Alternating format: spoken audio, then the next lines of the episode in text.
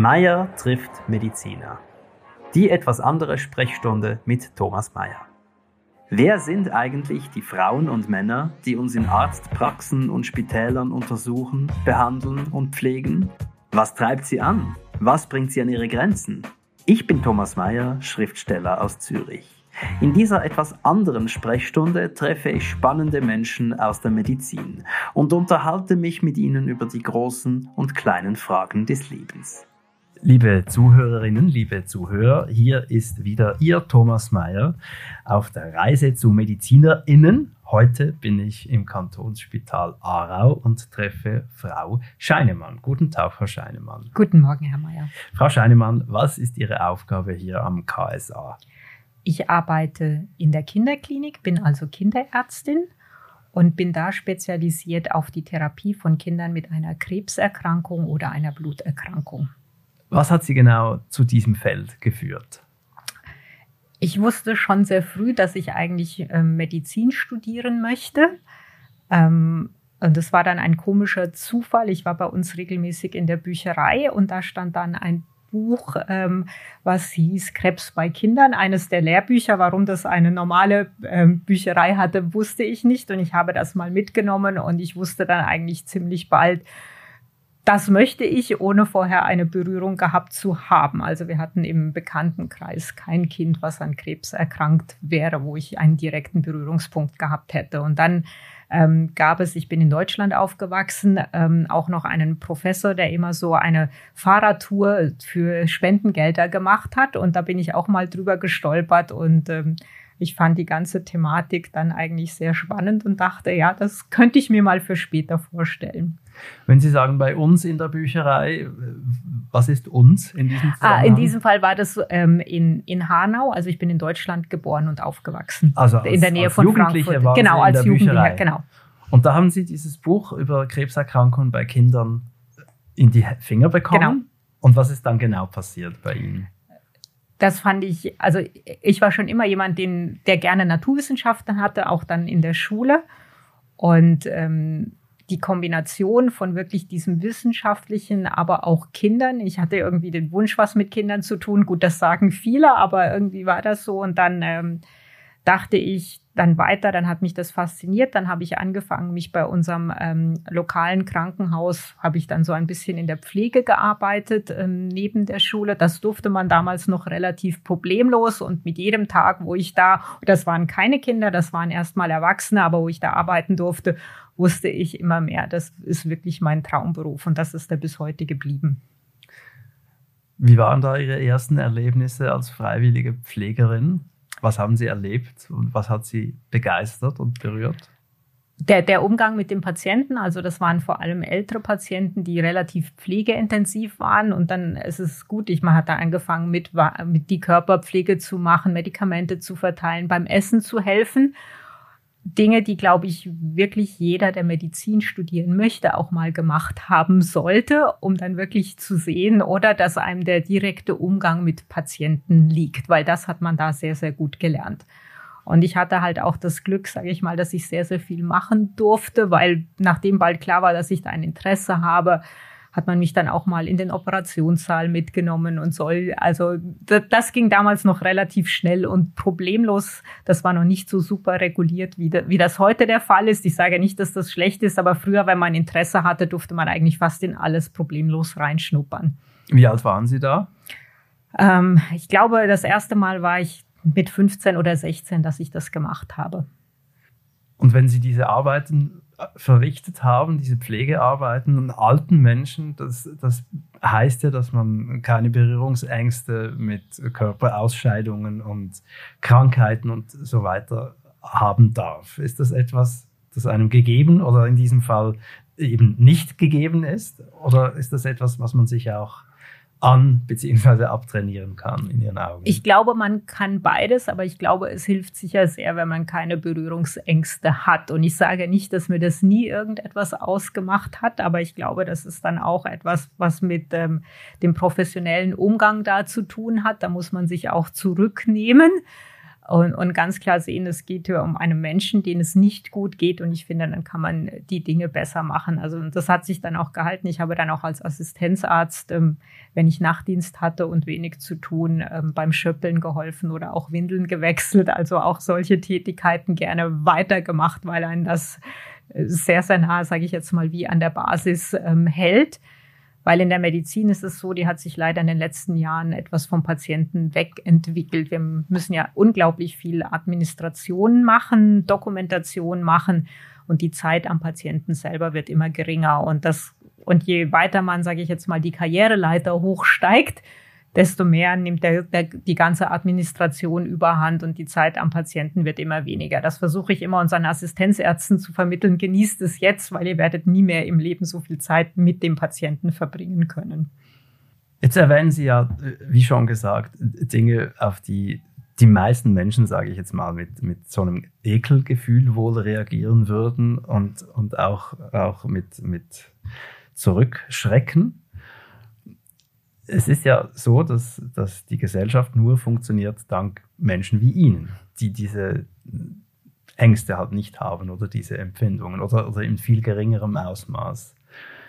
Ist das, ist das etwas, äh, das Ihnen ein gutes Gefühl mit sich selbst beschert, im Sinne von, ich trage hier etwas für alle? Oder ist das einfach normal?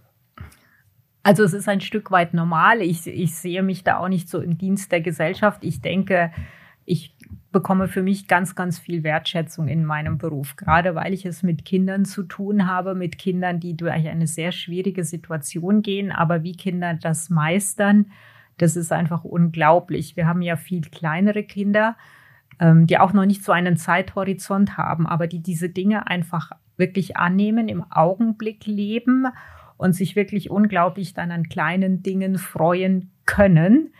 Und ähm, ich glaube, dieses Bewusstsein eben im Augenblick zu leben und dass es jeden Tag auch wirklich etwas Schönes gibt, das hilft mir unglaublich. Und deshalb muss ich sagen, bin ich sehr dankbar, dass ich das machen darf. Und ähm, das gibt mir unglaublich viel. Also ich habe immer das Gefühl, ich kann gar nicht so viel zurückgeben, wie ich jeden Tag von unseren Patienten und den Familien bekomme. Also es ist genau umgekehrt. Ja, für mich persönlich ist das so. Das zeigt wohl, dass die Frage von jemandem kam, der eben nicht so ist wie Sie. Es ist ja gut, dass wir da unterschiedlich sind und ich glaube, natürlich ist bei Leuten auch gerade die, die mit Kindern arbeiten oder jetzt so in Kinderspitälern, wir haben schon alle ein bisschen ein Helfersyndrom, ähm, jetzt mal überspitzt formuliert, ab und zu vielleicht fast zu viel, ähm, aber das da trifft sich natürlich Leute, die sehr, sehr, sehr ähnlich gestrickt sind, sage ich jetzt einmal, in so einem Team. Wann kann ein Helfersyndrom, das ist ein bisschen ein problematischer Begriff, weil, er, weil er, weil er etwas äh, brandmarkt, aber wann kann das zu viel werden? Ich glaube, wir müssen ganz klar, obwohl wir natürlich sehr, sehr enge Beziehungen zu unseren ähm, Patienten und Familien haben, das ist so ein bisschen die Balance zwischen enger Beziehung und, und professioneller Distanz. Und ich glaube, da müssen wir auch alle darauf achten.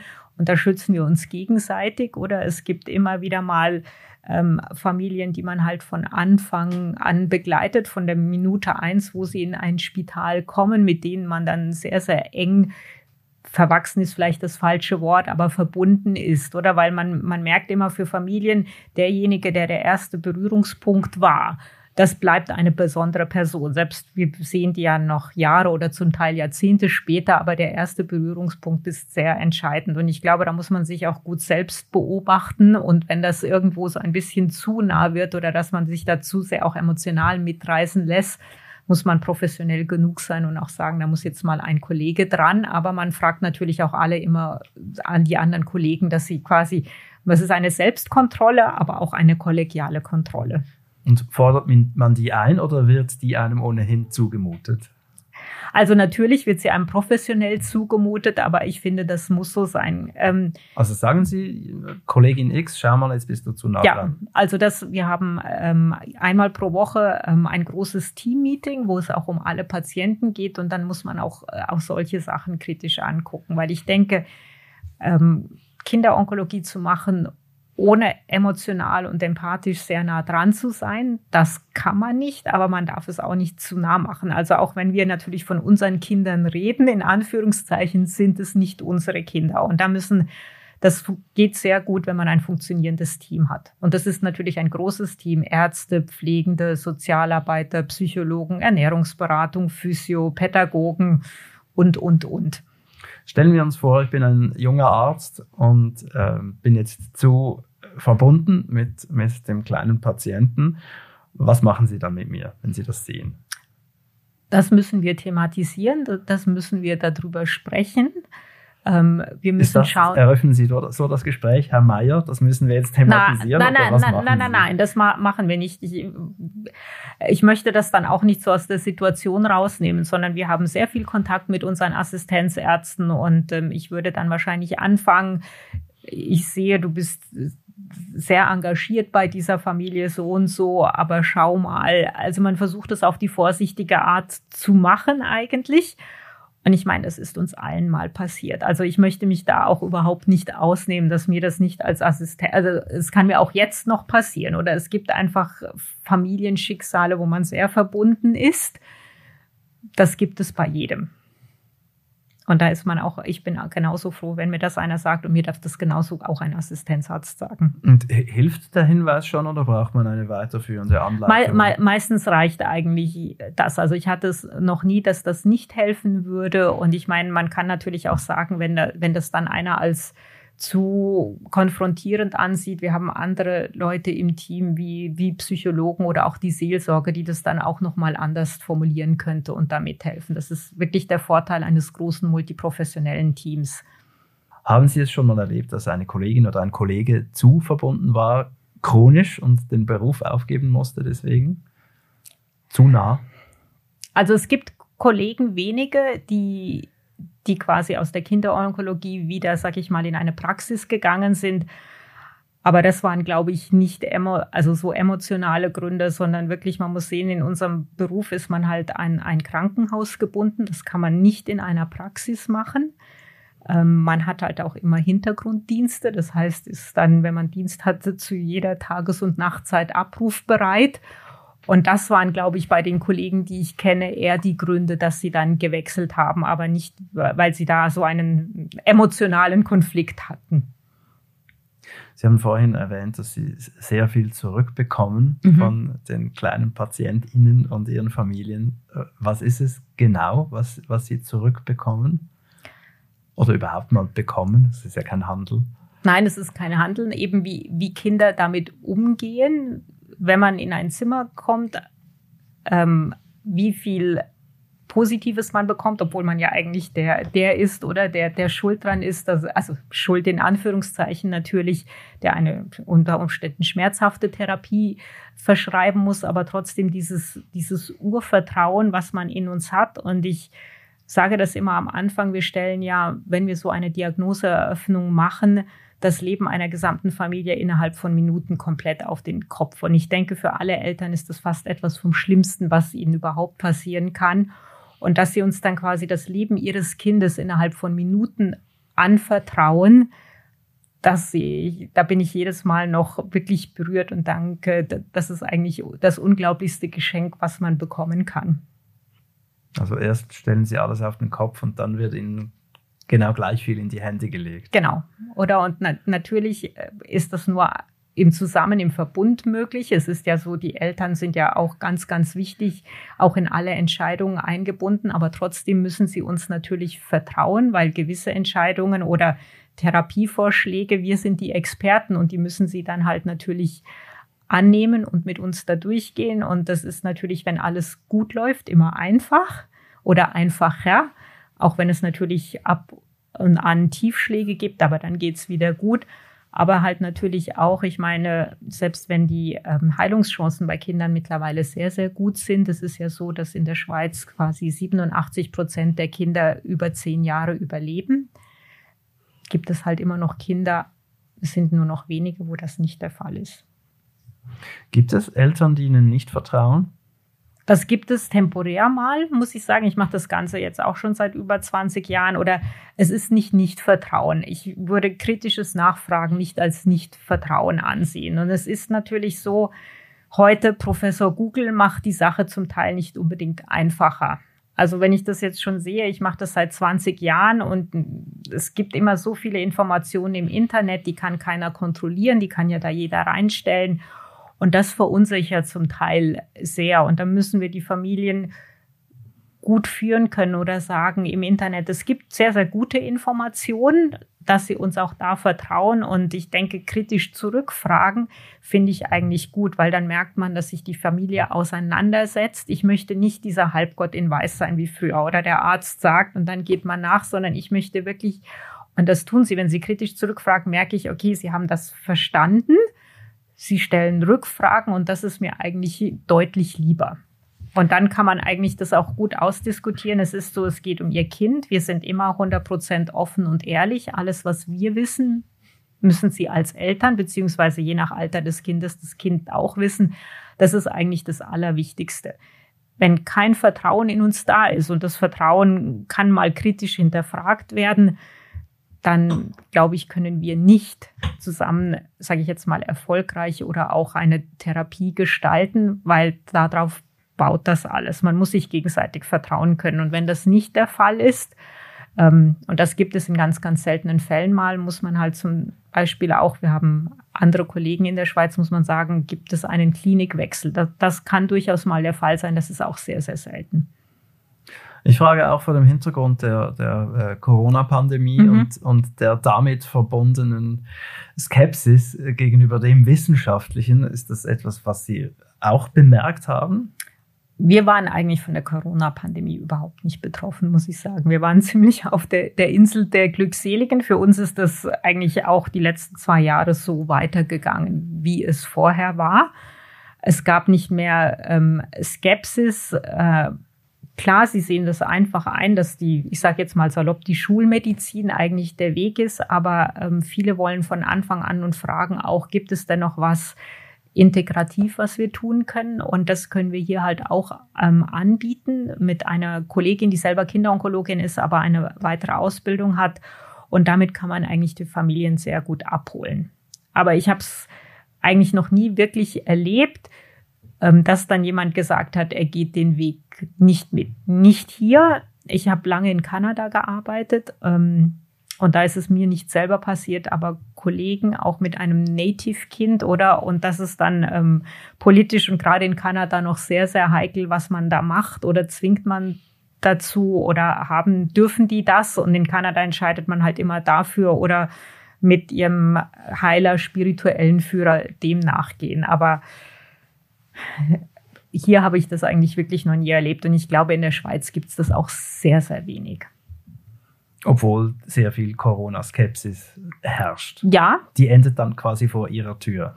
Ich glaube eben, wenn es dann um das Leben des eigenen ja. Kindes geht, das ist nochmal eine andere Dimension, als wenn man etwas für sich selber als Erwachsener entscheidet, als, glaube ich, wenn man etwas für sein eigenes Kind entscheidet. Sie haben vorhin gesagt, dass äh, 87 Prozent der krebserkrankten mhm. Kinder äh, gesund oder lebend ja. weitermachen dürfen. Wenn Sie das äh, Eltern sagen, die, deren Kind an Krebs erkrankt ist, dann, dann hoffen Sie natürlich, dass Sie zu den 87 mhm. Prozent gehören. Was ist, wenn man dann merkt, es äh, zeigt sich, dass es wahrscheinlich doch die anderen 13 Prozent sein werden? Also wenn, wenn wir das am Anfang sagen, wir, ich rede ungern über Prozentzahlen, weil individuell ist es ja entweder 0 oder 100. Ähm, und am Anfang können wir das sowieso nicht sagen. Oder wir können sagen, generell hat diese Erkrankung eine gute oder eine sehr gute Prognose. Aber es gibt einen Weg dahin und es gibt Zwischenziele und die müssen wir erst erreichen. Ähm, viele haben gern eine Zahl oder es gibt ein paar Eltern, die gerne eine Zahl an der Hand haben, aber denen versuche ich das Konzept dahinter zu erklären. Das ist natürlich über alles einfach so gemacht und es gibt natürlich Krankheiten, wo wir noch nicht so gut sind, Krebsarten und andere, wo wir zum Teil auch deutlich darüber sind. Und wenn wir halt diese Zwischenziele nicht erreichen oder sich etwas ändert, dann muss man das offen ansprechen. Ich meine, es ist einfach so, wir sind so ein kleiner geschlossener Zirkel. Das heißt, man hat eigentlich ein sehr, sehr gutes Vertrauensverhältnis, tägliche Austausche mit den Eltern. Also das kommt für die dann in der Regel auch nicht überraschend. Und meistens auch entweder die Kinder oder Jugendlichen selber oder die Eltern, die sehen das auch oder haben ein schlechtes Bauchgefühl. Also das ist selten etwas, was einem plötzlich aus den heiterem Himmel trifft, wenn es unter der Therapie ist. Das ist natürlich ein bisschen anders, wenn es dann in den sogenannten Nachsorgejahren ist. Also wenn die Therapie abgeschlossen ist, sehen wir die Patienten ja weiterhin. Und wenn dann da, weil es halt erst was ganz Kleines ist, was keine Symptome macht, da trifft es einen ab und zu so völlig unerwartet. Aber wenn, wenn es in der Therapie schon nicht so gut läuft, das ist meistens nicht komplett unerwartet. Sie sagen, die Kinder merken es schon. Gibt es das, dass Kinder sagen, mit mir ist etwas nicht mhm. gut? Also ich bin wirklich überzeugt. Vor allen anderen. Ja, weil Kinder ihr Bauchgefühl komplett zulassen. Ähm, und ich bin fest davon überzeugt, dass jedes Kind, auch sei es noch so klein, eigentlich versteht, wie schwer krank es ist. Und man merkt dann schon an den Verhalten von Kindern, vielleicht ist das jetzt auch zu überinterpretiert, aber ich würde sagen, Kinder haben dann so ein Grundvertrauen oder eben kein Grundvertrauen. Und das merkt man nicht verbal, sondern einfach so, wie sie sich äußern oder Kinder. Und das sind Gott sei Dank ganz wenige, aber jeder hat wahrscheinlich so zwei, drei, wo, wo einfach das Kind nicht so am Anfang dieses Grundvertrauen hatte und es dann auch nicht am Ende wirklich ähm, das, das Kind leider verstorben ist. Und das spürt man mit der Zeit. Und man muss halt auch sagen, ähm, das ist, glaube ich, ähm, auch was, was man mit der Erfahrung hat. Am Anfang, man kommt aus dem Studium raus, man hat das alles, es ist alles super, es ist weiß oder schwarz, man denkt, man weiß alles. Je länger man das macht, gibt es ganz viel verschiedene Grautöne, oder? Und Dinge, die auf dem Papier super aussehen, weiß man, können genauso umgekehrt laufen. Auch Dinge, wo ich sage jetzt mal prognostisch insgesamt sehr ungünstig ist, können genau in die andere Richtung laufen. Und ähm, ich glaube, man muss auch zulassen als Mediziner, es ist nicht nur alles Wissenschaft, auch wir haben ein Bauchgefühl, sage ich jetzt mal so. Und das darf man auch einbeziehen. Wir können nicht alles nur auf Evidenz basieren. Das macht kein, behaupte ich mal, eigentlich kann man das nicht in der Medizin. Also wenn Sie merken, ein Kind, ein betroffenes Kind hat äh, äußert nicht wirklich Vertrauen, dann sehen Sie, dass es eigentlich schon weiß, wo es mit ihm hingeht. Ja, ich glaube, die Kinder wissen das viel früher, ob sie sich dann auch äußern und man muss halt bei Kindern sehr bereit sein oder dass ähm, die äußern sich vielleicht nicht verbal oder nicht verbal uns gegenüber oder den Eltern gegenüber, aber zum Beispiel gegenüber der Lieblingspflege. Also dann, deshalb ist es wichtig, dass das ganze Team da sehr aufmerksam ist. Und Kinder bestimmen ja sehr gut selbst, wann sie was sagen oder wissen wollen. In der Regel überfordert sich ein Kind ja nicht, sondern es mhm. fragt das, was es wissen möchte. Und wenn die Antwort für sie da ist, dann gehen sie auch wieder weg zum Spielen. Sie wollen es dann nicht so in allem. Und das müssen wir genauso respektieren. Man muss natürlich gewappnet sein, dass Fragen kommen, wo dann immer, also es kommt ab und zu vor in Diagnosegesprächen, dass das Kind selber fragt, kann ich da dran sterben?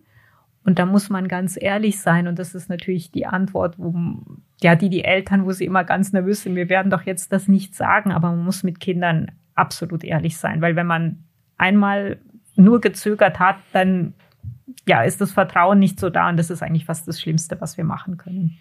Also das Kind sagt, kann ich daran sterben? Und Sie sagen ja. Ja, ich sage natürlich ja, aber. Ja, aber was? Ja, aber wir haben dafür eine gute Therapie. Wir versuchen das natürlich nicht. Also das muss man dann je nach Alter runterbrechen. Und man kann ja auch häufig haben viele Kinder oder halt mit zunehmendem Alter weniger schon überhaupt nie mehr mit dem Tod irgendeine Berührung gehabt. Also früher war das ja völlig klar, man hat die, die Großeltern gesehen oder sonst irgendwie. Und heute ist es dann vielleicht mal, mal ein Tier, weil der Tod wird ja und Sterben wird ja so ganz weit weg. Und ähm, man muss halt das Kind auch wirklich abholen, was hat es für eigene Erlebnisse. Und das ist vielleicht auch ganz, ganz wichtig. Ein Erwachsener oder Großeltern, die an Krebs sterben, das ist was ganz, ganz anderes. Das ist auch ein ganz anderer Krebs als das, was Kinder haben. Und da muss man wirklich gut drauf eingehen und gucken, was haben sie für eigene Erlebnisse, dass man da drauf eingehen kann und ihnen wirklich gut erklären. Da reden wir von was völlig anderem. Es heißt auch Krebs, aber es ist eigentlich was ganz anderes von der Prognose, von der Therapie. Ähm, und das ist natürlich was, das kann man nicht alles an Tag eins machen, ähm, sondern das entwickelt sich so ein bisschen. Man muss natürlich sehr früh oder sehr schnell Gespür für die Familie haben. Wir kennen die Familie nicht, wir kommen da rein und muss sich dann innerhalb von Sekunden versuchen, so gut wie möglich auf die Familie einzustellen. Wir wissen nicht, ähm, sind sie religiös, spirituell, was ist da im Hintergrund, was ist die Vorgeschichte und trotzdem müssen wir das fast wie ein bisschen antizipieren, um sie da abzuholen, wo sie im Moment sind. Wie erklärt man einem ganz kleinen Kind, drei, vier, was es hat? Das ist sehr unterschiedlich. Ähm, in der Kampagne, in der wir jetzt gerade haben, hat das die Familie sehr schön beschrieben. Sie haben das mit einem Käfer beschrieben, der sich eingenistet hat und den man wieder loswerden muss. Also ich, da versuchen wir gute Bilder auch zusammen mit den Eltern zu finden. Ähm, wir fragen auch immer, möchten es die Eltern alleine machen? Sollen wir mithelfen? Sollen wir es machen? Ähm, wenn die Kinder älter sind, versuchen wir eigentlich immer, dass die Kinder oder Jugend, Jugendlichen sowieso, aber eben das Alter, es ist ja das biologische Alter, aber auch so das reife Alter, das besprechen wir vorher mit den Eltern es gibt viele gute Kinderbücher eigentlich ein bisschen zu dem Thema, die man, die man auch dafür benutzen kann. Das ist sehr, sehr individuell. Oder macht es zum Beispiel die Psychologin oder ist jemand von der Pflege dabei, weil das Kind dann innerhalb von zwei Tagen da ein super Verhältnis aufgebaut hat. Da muss man sehr flexibel sein. Was gibt es noch für äh, Metaphern nebst dem Käfer? Ich meine, man kann durchaus auch bei, bei Kind schon von, von einem Tumor reden oder bösartige Zellen, gerade wenn die schon ein bisschen so Ahnung von Biologie oder so haben, da, da muss man wirklich gucken, wo, wo stehen sie und damit abzuholen. Aber da gibt es auch für Familie ganz, ganz unterschiedlichste Metaphern. Und manche halt, ja klar, ich meine, die meisten Teenager haben das schon mal gehört, da muss man sie gar nicht so, sondern da, da muss man das sagen. Und viele, sage ich jetzt mal, waren vorher eigentlich schon mal im Internet das kommt natürlich auch immer, die Kinder werden immer jünger, dass sie Zugang dazu haben und sowas suchen können. Und es passiert dann auch ab und zu, ja, ja, das habe ich schon gelesen. Wie, wie heißen gute Kinderbücher zum Thema Krebs? Können Sie einen Tipp geben?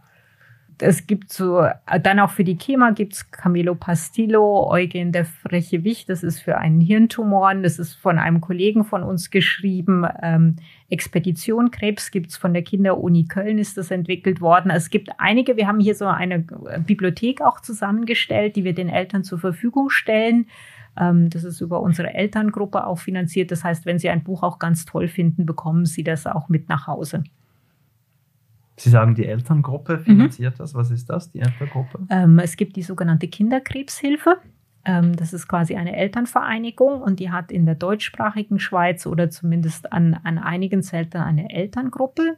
Das heißt, das sind Eltern, deren Kind eben ebenfalls Krebs hatte ähm, die zum Beispiel hier einen monatlichen Kaffeeplausch anbieten, ähm, die auch neue, auf neue Eltern zugehen, auf die Angebote aufmerksam machen. Da gibt es Angebote für Familien, muss man sagen, für die Geschwister. Das ist etwas ganz, ganz Wichtiges, ähm, weil wenn ein Kind krank ist, die Eltern können gar nicht den Geschwistern eigentlich komplett gerecht werden, dass man auch schaut, dass die Geschwister auch positive Erlebnisse in dieser ganzen Zeit haben, die ja sehr, sehr lang sein kann. Ähm, wir machen auch ganze Familienwochenenden oder Familienwochen, quasi so wie als Ferienersatz. Und seit neuestem hat unsere Elterngruppe hier auch ein Angebot für verwaiste Eltern. Ist das der Ausdruck, verwaiste Eltern? Es gibt die Unterschiede oder Trauergruppe, es gibt eigentlich ganz, ganz, ganz unterschiedliche ähm, Ausdrücke dafür. Es, es, gibt ja eigentlich keinen für, für Eltern, die ihr Kind verlieren. Genau. Es gibt das Umgekehrte, das sind dann Waisen. Genau. Aber für Eltern gibt es das nicht. Liegt das daran, dass es einfach zu schrecklich ist, um, um ein passendes Wort zu finden? Vielleicht, ja. Dass es zu schrecklich ist. Und ich meine, verweist es dann insofern, wenn es auch Geschwister gibt, auch nicht eigentlich der richtige Term, weil es ja auch noch weitere Kinder gibt. Aber Trauergruppe klingt dann auch so, also ich, Begrifflichkeit ist da immer schwierig. Aber ich sag mal so, ein Angebot für Eltern, die ein Kind oder eines ihrer Kinder an Krebs verloren haben. Warum ist Trauer nicht das richtige Wort? Weil ich glaube. Weil es zu traurig klingt. Nein, aber ich glaube, weil es nicht. Trauer ist, glaube ich, nur ein, ein, Teil dieses Prozesses, der hinterher kommt.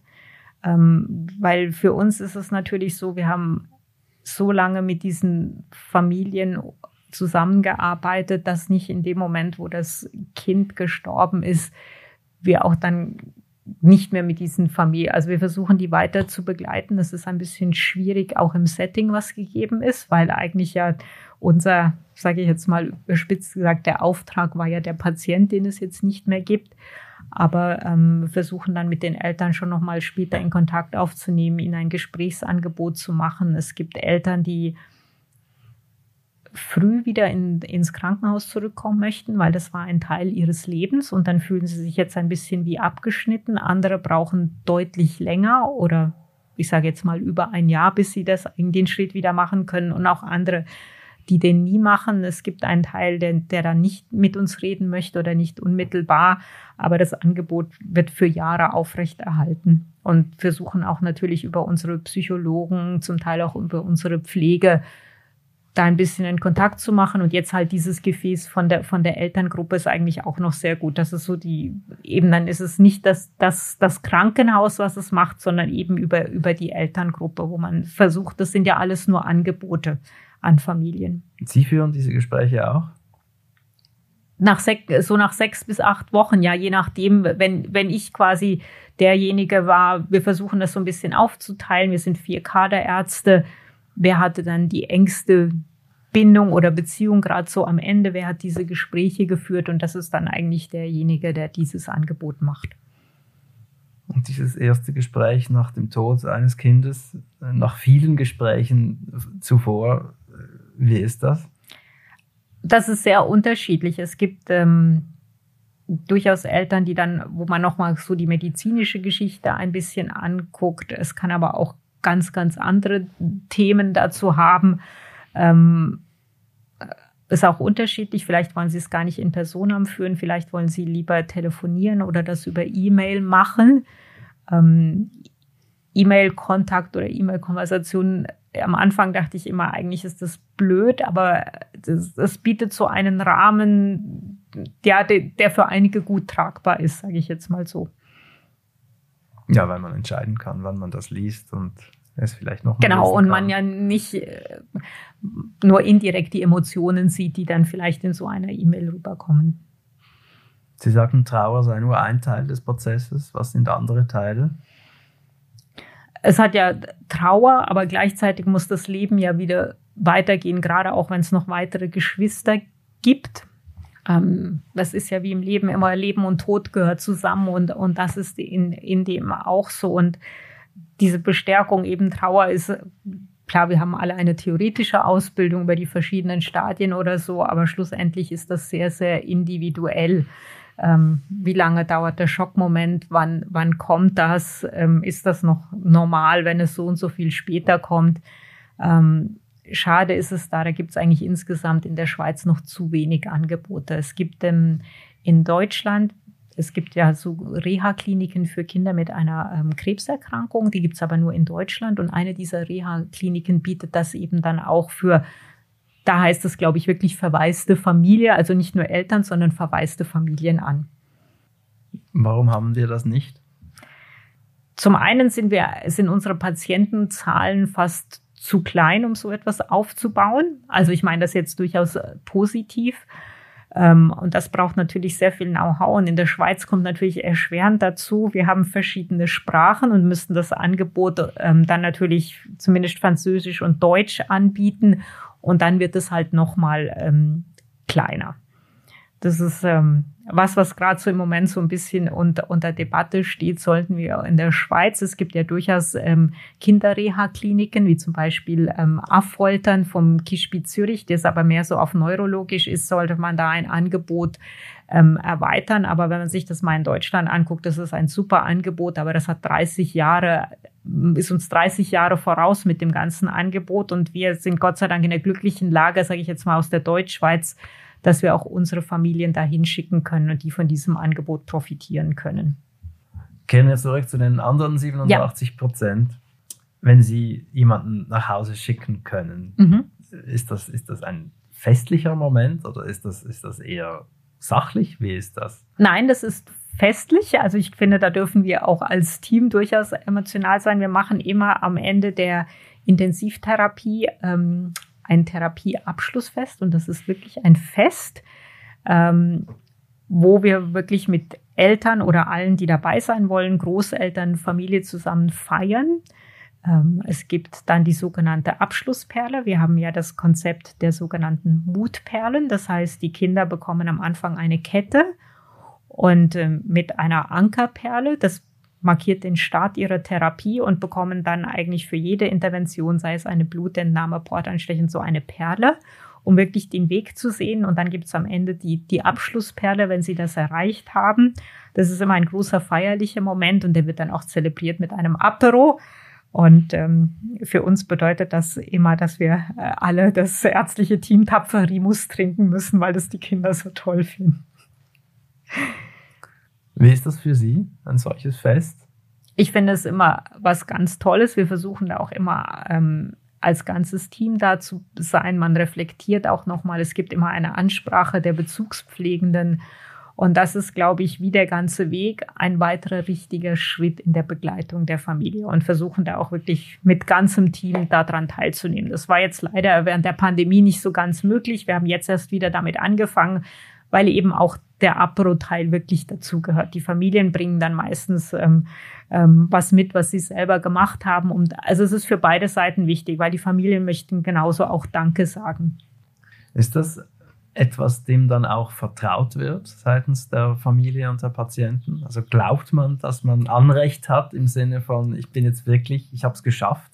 Oder ist das etwas, was man nach all der Zeit mit, mit einer gewissen Skepsis entgegennimmt? Also ich glaube, es hat jeder Skepsis, die ist aber auch völlig okay. Die haben wir ja auch. Wir können ja nie 100 Prozent sagen, ähm, das ist so oder das ist nicht. Deshalb schauen wir sie auch weiter. Ähm, die Eltern sind natürlich klar skeptischer als die Kinder, haben da meistens sehr, sehr viel Vertrauen mehr drin, weil ich eben denke, die haben irgendwie einen siebten Sinn, Bauchgefühl, wie auch immer man dem sagt. Aber ich meine, eine Skepsis haben wir alle und wir, es gibt kein, nichts, was wir messen könnten oder sowas, weil für mich dann, deshalb ich benutze ungern das Wort geheilt. Das ist für mich so etwas, was ja in alle Ewigkeit ist. Das, das kann ich nie sagen ich weiß, vielleicht ist es ein bisschen unfair. Wir sagen dann, es ist im Moment in Remission. Das erkläre ich aber auch den Eltern, warum ich nicht geheilt sage. Sie müssen das verstehen, warum ich diese Aussage nicht treffen möchte. Ähm, das ist halt eine so der Begrifflichkeiten, die, die wir verwenden. Und Sie wissen ja, damit ähm, ist ja, wir sehen das Kind weiterhin Jahre, Jahrzehnte, begleiten es ins Erwachsenenalter, um halt auch zu sehen, ob die Therapie nicht irgendwelche Spätfolgen ausgelöst hat. Zum Beispiel? Es ist leider so, Chemotherapie ist ja natürlich gut für den Krebs, aber natürlich sonst nicht nur gesund und eigentlich kann fast jedes Organ, was wir haben, ähm, später davon betroffen sein, ob das jetzt die Nieren sind, ob das das Herz ist, ob das die Lunge ist. Ähm, wir können das einigermaßen voraussagen, weil wir können gucken, was, ist, was gab es für eine Chemotherapie, in welcher Dosis und machen dementsprechend unsere Nachkontrollen. Und natürlich am Anfang ist es noch auch sehr viel Fokus, kommt der Krebs zurück. Das wird natürlich mit den Jahren immer weniger. Und der Fokus ist dann wirklich mehr auf die Spätfolgen der Therapie.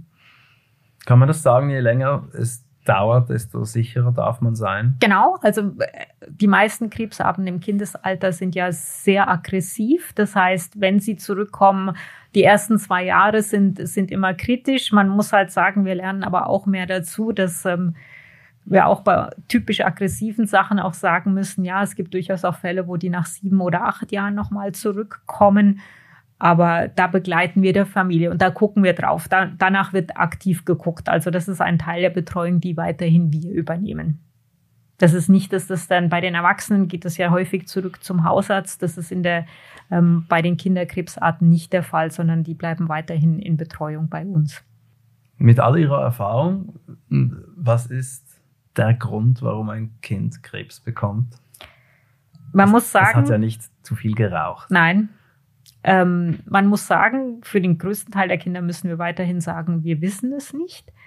Was sich in den letzten Jahren so ein bisschen gezeigt hat, dass es sogenannte, das kommt jetzt ein hochmedizinischer Krebsprädispositionssyndrome gibt. Das heißt, es gibt eine genetische Veranlagung ähm, Krebs zu bilden. Im Moment denken wir, dass wir da vielleicht 10, 12, 15 Prozent darauf zurückzuführen können. Das heißt, der Rest, trotz aller Forschung, die wir machen, wissen wir das einfach nicht. ähm, wir haben in der Schweiz ja schon seit über 40 Jahren ein Kinderkrebsregister. Das heißt, monitorisieren das ja ganz genau. Die Zahlen sind nicht ansteigend. Man hat ja auch versucht, näher Atomkraftwerke, Autobahnen, so die ganzen Umweltfaktoren ohne schlüssige Erkrankungen. Ähm, dann natürlich ähm, auch Handys war auch nicht schlüssig für die Kinder. Wir wissen es einfach nicht. Und das ist halt auch was, Eltern fragen sich in der Regel immer, hätten sie irgendetwas verhindern können. Das muss man proaktiv ansprechen. Und salopp formuliert ist das Pech oder Schicksal. Benutzen Sie diese Wörter? Ähm, ungern oder ich erkläre sie. Ich möchte vor allem den Eltern, weil die meisten Eltern fragen sich, hätten sie was anders machen können, haben sie was verpasst und ich möchte ihnen früh dieses Schuldgefühl, was sie über, was ich ihnen nur indirekt nehmen kann, aber das möchte ich ihnen eigentlich klar machen. Man sagt ja, dass Menschen nur so viel vom Schicksal zugemutet wird, wie sie wirklich tragen mhm. können. Das ist ein schöner Satz. Stimmt der? Meistens würde ich sagen, ja. Also das, vielleicht maße ich mir da auch eine Aussage an, die nicht so stimmt, aber wenn ich, wenn, wenn ich sehe, ähm, was wir für Familien haben oder wie sie da zum Teil daran auch wachsen. Also wir sehen das ja ziemlich, ähm, weil wir unsere ehemaligen Patienten auch sehr lange nachverfolgen. Es gibt natürlich diesen Post-Traumatic Stress, aber auch sehr viel von diesem Post-Traumatic Growth als Familie, aber auch als Patient. Ist das ein Fachbegriff oder ist das, das ist, Nein, das ist wirklich ein, ein, ein Fachbegriff. Post-Traumatic Growth. Also ein Wachstum, das nur erfolgt durch den Schlag. Genau. Und das ist wahrscheinlich nicht nur so, aber da kenne ich es jetzt halt am besten, wenn man als Kind Krebs hatte. Man kann sich das ja auch noch bei anderen ähm, Krankheiten äh, vorstellen. Ähm, aber da ist der Begriff zumindest schon mal gefallen und da gibt es auch Studien dafür. Und das sehen Sie, an, wenn aus den Kindern junge Erwachsene mhm. werden, was Gibt es etwas, was die vereint, was die alle haben oder viele? Nein, aber ähm, das ist auch was, was eigentlich das Schöne an meinem Beruf ist. Oder wenn man sie dann sieht, wie sie erwachsen werden, eine Ausbildung machen, Partner, Partnerin oder dann halt auch ähm, mit einem ersten Kind. Ähm, aber viele sagen, ja, es hat so auf den Blick auf das Leben relativiert, wenn man so etwas einmal, einmal hatte. Ähm, man, man kann die anderen Schicksale oder hm, halt Schwierigkeiten, die man im Leben hat, zum Teil etwa, etwas besser einstufen oder auch annehmen. Im Sinne von, was ist wirklich ein Problem? Genau. Denken Sie, das geht auch ohne Krebs? Das geht sicherlich auch, auch ohne Krebs. Das glaube ich schon. Weil ich meine, ich glaube, Schicksale oder Schwierigkeiten, es muss ja nicht nur eine schwere Erkrankung sein. Also ich glaube, da gibt es die unterschiedlichsten Dinge und ähm, wahrscheinlich haben alle von uns irgendeinen Schicksalsschlag oder mehrere schon in unserem Leben gehabt. Frau Scheinemann, das war ein tolles Gespräch. Sie haben sehr viel gezeigt von sich und Ihrer Arbeit und es war hochspannend. Ich danke Ihnen für Ihre Zeit. Herzlichen Dank, Herr Mayer. Hat Ihnen dieses Gespräch gefallen und möchten Sie weitere hören? Dann abonnieren Sie meinen Podcast auf meiertrifftmediziner.ch. Haben Sie Anregungen oder kennen Sie eine Fachperson, mit der ich mich unterhalten könnte? Schreiben Sie mir auf contact at meiertrifftmediziner.ch. An dieser Stelle bedanke ich mich bei meinem geschätzten Sponsor Sanofi Genzyme. Bis zum nächsten Mal, Ihr Thomas Meyer.